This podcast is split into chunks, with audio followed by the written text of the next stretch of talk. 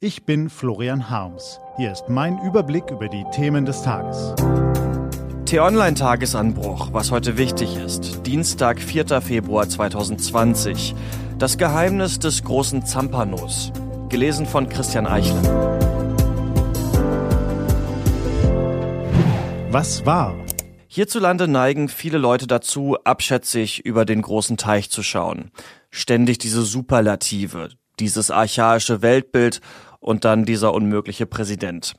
Sicher, Donald Trump ist kein Intellektueller und ein Diplomat ist er auch nicht. Was andere wollen, interessiert ihn augenscheinlich nur dann, wenn es seine Absichten bestätigt oder ihm als Steilvorlage für den nächsten Tweet dient. Die Enthüllungen in der Ukraine-Affäre zeigen, dieser Mann ordnet Gesetze seinen persönlichen Interessen unter. Sein Amt kann er nur deshalb behalten, weil die amerikanische Politik ebenso scharf in zwei Lager gespalten ist wie der Rest des Landes und seine Republikaner derzeit nun mal die knappe Mehrheit im Kongress besitzen. Trotzdem, der deutsche Blick auf die Geschehnisse in den USA erschöpft sich oft zu schnell in Schwarz und Weiß. Donald Trump mag ein unberechenbarer Narzisst sein, aber ein Irrer ist er nicht. Eigentlich ist er recht klar zu verorten, wenn man bedenkt, wie er da hingekommen ist.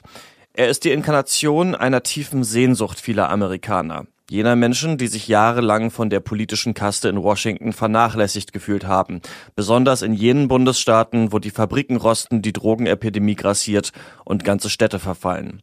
Make America Great Again klingt dort nicht wie eine Plattitüde, sondern wie ein Prophetenspruch. Zugegeben, angesichts der Anmaßungen und Absurditäten, die der amtierende Präsident sich herausgenommen hat, mag das noch nicht reichen, um seine starke Stellung zu erklären. Zwei ungeschriebene Gesetze der amerikanischen Politik helfen da schon eher weiter. Das erste besagt, schwächelt ein Präsident oder hat er zwei Amtszeiten vollendet, neigen die Amerikaner dazu, denjenigen Kandidaten zu wählen, der das Gegenteil des Vorgängers verkörpert. Der jugendliche Bill Clinton war das Gegenteil des altväterlichen George Bush. Nachdem Clinton mit seiner Lewinsky-Affäre als windiger Schürzenjäger entlarvt wurde, folgte ihm der texanische Cowboy George W. Bush. Als der sein Land in ein irakisches Blutbad gestürzt hatte, durfte der intellektuelle Barack Obama den Versöhner geben. Und als Obama in den Augen vieler Bürger ein zaudernder Leisetreter war, folgte, naja, das wissen Sie ja. Gemäß dieser Regel müsste nun eigentlich der langweilig integre Joe Biden gute Chancen haben, Donald Trump im Weißen Haus nachzufolgen, wäre dann nicht ein zweites ungeschriebenes Gesetz der amerikanischen Politik. Die Wirtschaft ist das Zünglein an der Waage. Der letzte Präsident, der nach nur einer Amtsperiode abgewählt wurde, war George Bush der Ältere.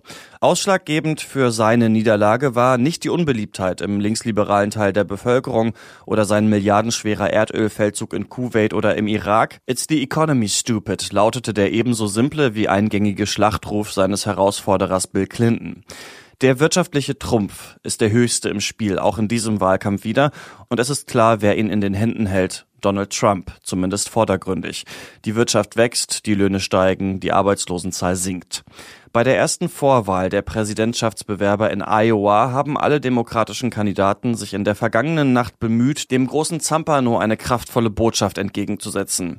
Da gibt es viel zu deuten, zu interpretieren und zu analysieren. Aber wir dürfen davon ausgehen, dass sich 1600 Kilometer weiter östlich der Ablenkungsmeister vom Fernseher köstlich über den Wettkampf seiner Herausforderer amüsiert hat und voraussichtlich nur ein, zwei Tweets benötigen wird, um den Gewinner in den Dreck zu ziehen. Ziemlich wild, dieses Amerika. Was steht an? Der Champagner ist ausgetrunken, die Girlanden sind eingerollt, jetzt geht es ans Eingemachte. Formal sind die Briten aus der EU ausgetreten, aber nun müssen sie sich mit Brüssel auf die Details der künftigen Handelsbeziehungen verständigen. Premier Boris Johnson spuckt große Töne und will sein Land zu einem Super-Champion des Freihandels aufmöbeln. Doch seine Kraftmeierei ist durchsichtig, in Wahrheit steht er unter großem Druck. Das war der T-Online-Tagesanbruch vom 4. Februar 2020. Den Tagesanbruch zum Hören gibt's auch in der Podcast-App Ihrer Wahl. Kostenlos zum Abonnieren. Ich wünsche Ihnen einen ereignisreichen Tag.